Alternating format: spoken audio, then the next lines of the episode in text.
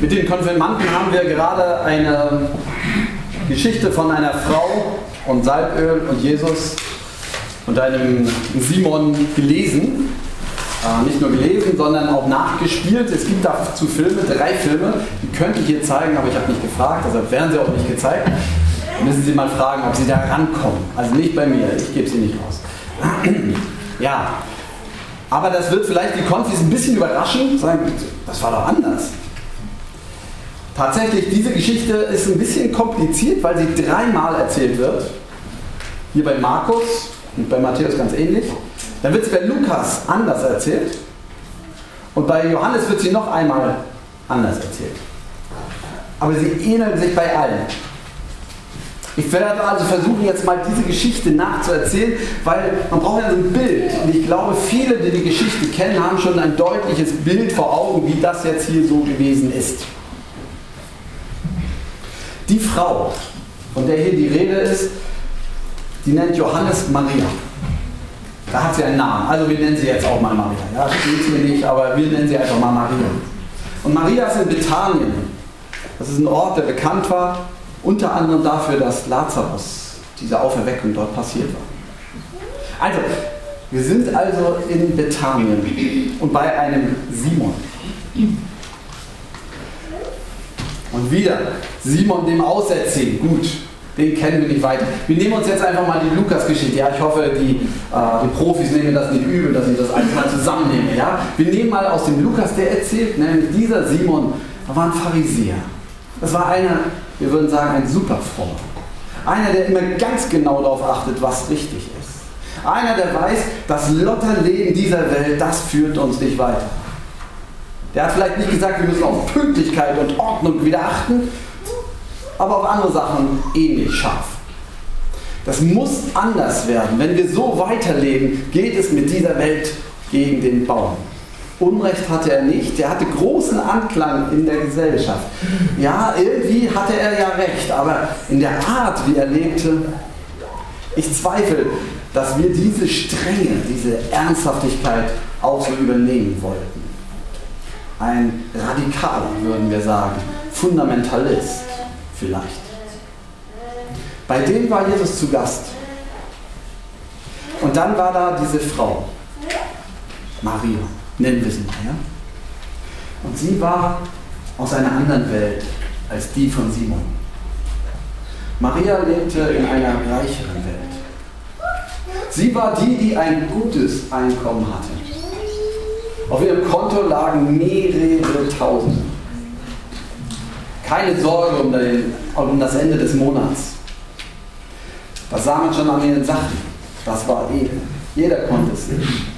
Aber auch die Sitten in der oberen Gesellschaftsschicht, die waren durchaus anders als das, was Simon führte. Da nahm man es mit manchen nicht so genau. Viele würden sagen, Dekadenz pur. Ein Essen für 800 Euro. Was soll das? Parfüm, von dem der Normale überhaupt gar nicht träumen kann. Klamotten, die irrsinnig teuer.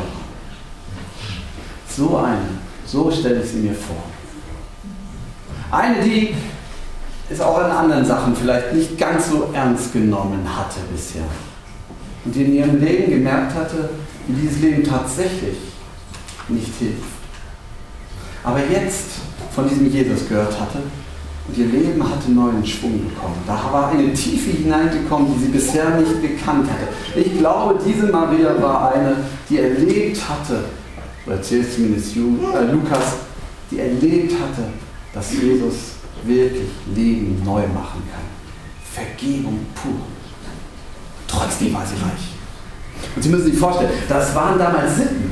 Ja? Es, man sagte, es gab so, so, so, so feine Öle, gab es ein Sprichwort, wenn das im Schlafzimmer gut riecht, dann geht das noch bis an den Esstisch. Wie auch immer das gemeint war. Ja?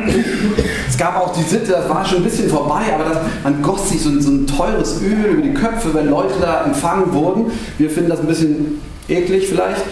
Öl auf Kopf, das passt irgendwie nicht. Aber das war damals so, ja. Man hat so eine Art Pomade, das roch dann. Es gab sogar mal eine Zeit, die war da schon vorbei, da hat man äh, Dufthäubchen sich auf den Kopf gestellt, so eine kleine Hüte. Und in der Hitze der orientalischen des Tages so, fing das dann bald an zu schmelzen und zu duften. Und dann lief das Öl drunter und man, man roch gut, ja. Also so eine Art strenges Parfüm, oder nee, nicht streng, aber wohlriechend. Und die, das ließ man sich auch was kosten. Da gab es natürlich billigere solche Sachen, aber es gab auch Gutes. Also Nardenöl zum Beispiel war ein Öl, das wurde nur im Himalaya, ab Höhe 4000 Meter, wächst diese Pflanze und aus den Wurzeln getrocknet wurde dieses Öl gewonnen. Also können Sie sich vorstellen, das ist heute noch teuer, aber damals, das war ein Vermögen. Man hatte auch besondere so eine Alabasterfläschchen, da war das drin und so. Ich stelle mir vor, wie Maria wusste, heute kommt Rest. Und sie wusste, das ist der Moment. Geht rein in ihre Garderobe dort und sieht die Fläche. Hier ist noch dieses, das Rosenöl, das war eigentlich auch ganz gut neu. Hatte das und so. Ah, und dann natürlich mein Narben. 14 Liter Nahrung. Das ist das, fast das Jahreseinkommen eines einfachen Menschen. Okay, das ist das teuerste. Das nehme ich. Nimmt es mit und geht rein. Und fängt an und bricht es auf und gießt es Jesus über den Kopf. Fast das Jahreseinkommen eines armen Menschen. Gießt es Jesus über den Kopf. Ah, was für eine Verschwendung! Das kann doch nicht sein. Liebe Leute, wo soll das hinführen?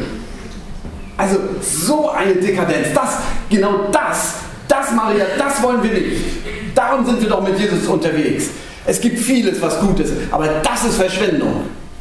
Hast du überhaupt nichts kapiert? Wie oft hat Jesus über die Armen geredet? Und du fängst an und schleuderst das raus. Wo lebst du überhaupt? Und sie dringen auf sie ein und machen sie fertig. Jesus. Irgendwann sagt Jesus, nun lasst sie doch. Und dann irritiert er alle, die da sitzen. Arme habt ihr immer bei euch. Wollt ihr denn eigentlich helfen? Geht es euch wirklich ums Helfen oder ist es nicht eigentlich auch bloß das Geld, auf das ihr guckt? Ihr könnt doch immer zu den Armen helfen. Nun bedrängt sie doch nicht. Sie hat ein gutes Werk an mir vollbracht.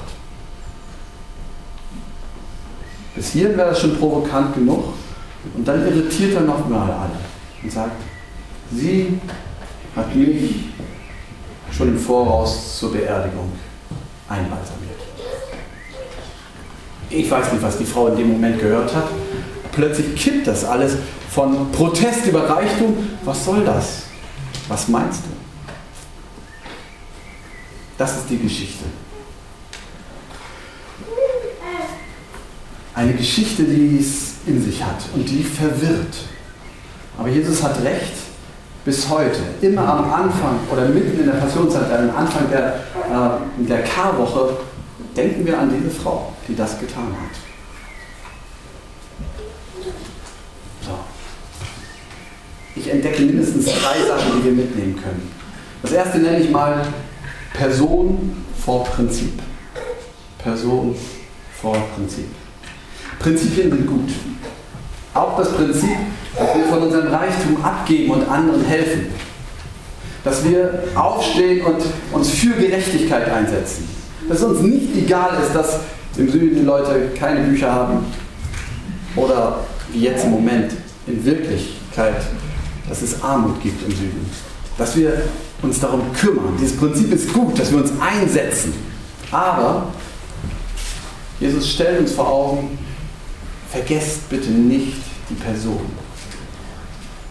Erste Person, dann das Prinzip.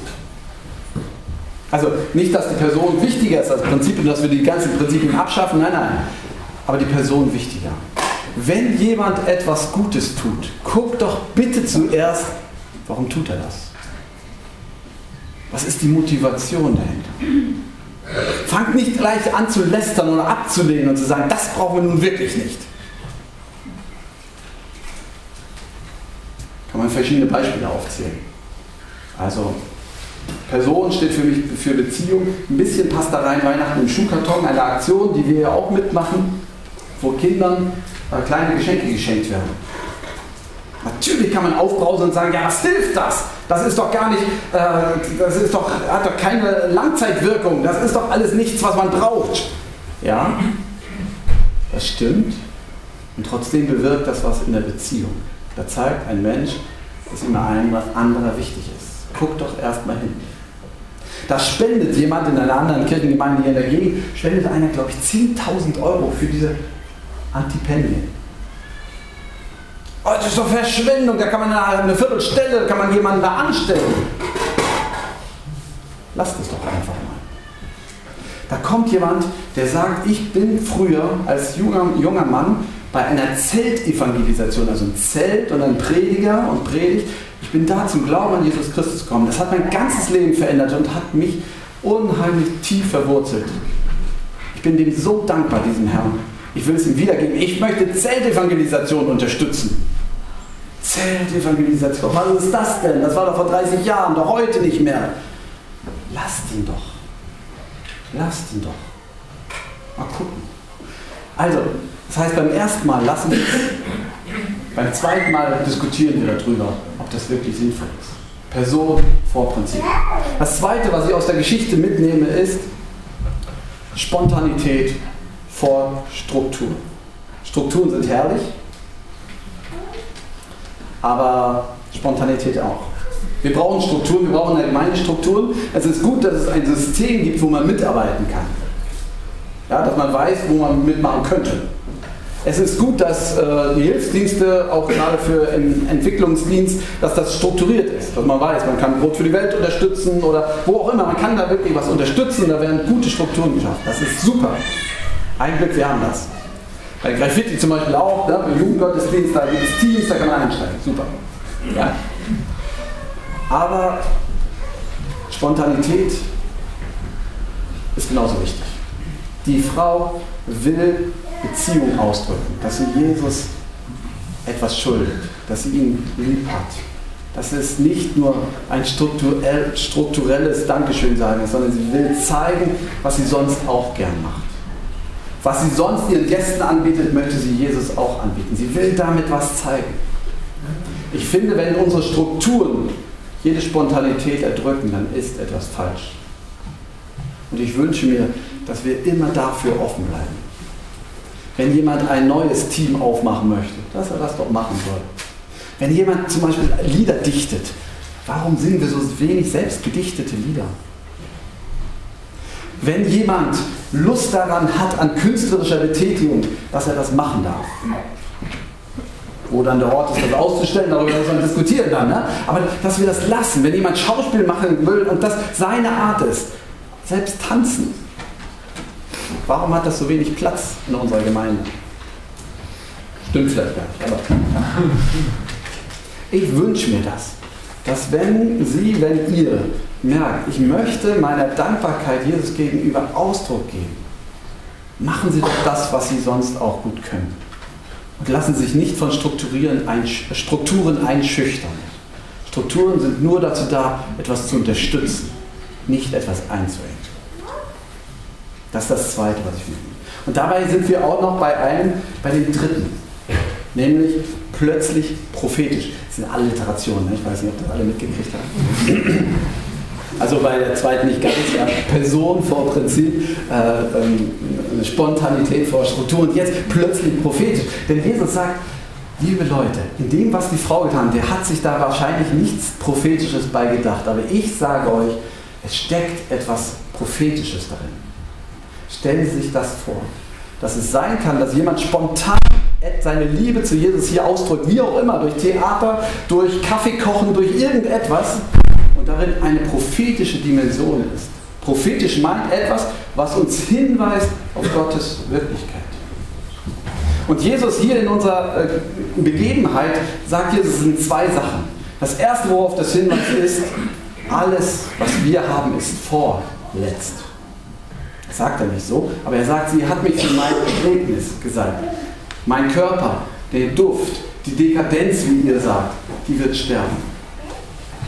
All unsere Projekte, all unsere schöne Kirche, all unsere Ideen mit Erweiterungsbau, heute wäre es sehr sinnvoll, äh, so, ne? all dieses sind vorletzte, sind gute, wichtige Projekte.